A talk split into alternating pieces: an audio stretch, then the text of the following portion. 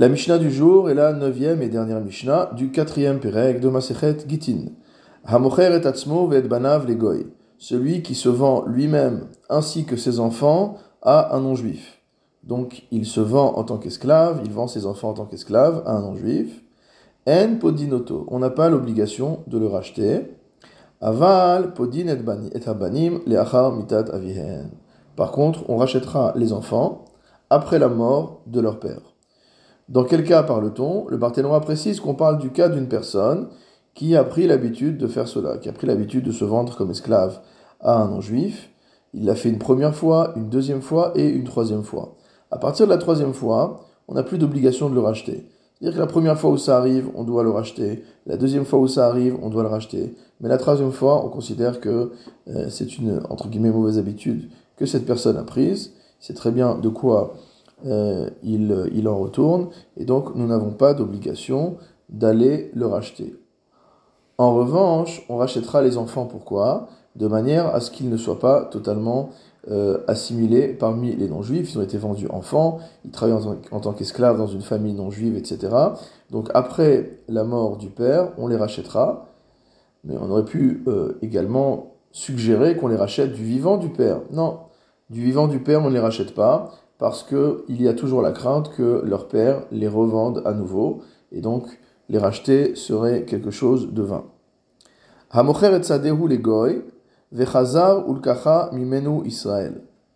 Si jamais un juif a vendu son champ à un non-juif, et qu'un deuxième juif est venu et a racheté ce champ du non-juif.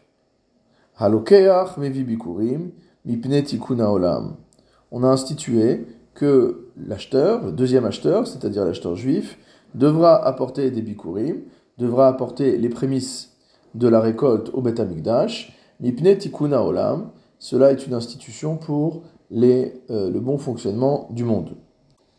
C'est-à-dire que, euh, malgré le fait que le juif ait acheté le champ au non-juif, et que les fruits donc ont poussé alors que le champ appartenait aux non-juifs. Donc, a priori, il n'y avait pas d'obligation de bikurim. On va euh, instituer que le juif qui a racheté ce terrain devra quand même apporter des bikurim. Pourquoi? Le Barthénora explique Pourquoi ils ne prennent pas l'habitude de vendre des terrains d'Eretz Israël à des non-juifs? Veimachar, et si jamais on a vendu son champ à un non-juif, on a été obligé, Itrach, Lachzor, Velifdot, on devra peiner, on devra faire les efforts nécessaires pour pouvoir racheter ce champ et le libérer de la propriété du non-juif.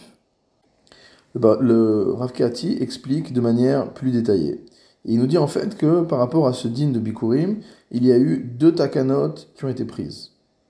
En vérité, nous dit le Rav celui qui achète un terrain d'Eretz Israël à un non-juif, alors il doit malgré tout apporter des bikurim selon le din Torah. Pourquoi? Parce qu'il n'y a pas de kinyan pour le non-juif sur la terre d'Israël, ou s'il a un kinyan, ce kinyan n'est pas en capacité à retirer à la terre sa kdusha. C'est que c'est un avis, c'est un sujet qui est discuté tous les ans par rapport, tous les ans, tous les sept ans, dans le din de Shemitah, de euh, la, vente des terres, etc. Et donc, un terrain qui, est, a été vendu aux non-juifs n'est pas pour autant euh, débarrassé des obligations de maaser, etc. Mais qu'est-ce qu'ont vu les chachamim? Les chachamim ont vu que beaucoup de gens vendaient leur terrain aux non-juifs parce que justement, ils disaient si le terrain garde sa kdusha quand je l'ai vendu aux non-juifs, il n'y a pas de mal à vendre ce terrain-là, il n'y a pas de problème. Alors les Chachamim ont, pris une première institution en disant que celui qui achète le terrain à un non-juif n'apportera pas de bikurim. C'était une manière de faire savoir aux gens qu'il y a une perte de Kdusha lorsqu'on vend un morceau de la terre d'Israël à un non-juif, et cela avait comme objectif de dissuader les juifs de vendre leur terrain à des non-juifs.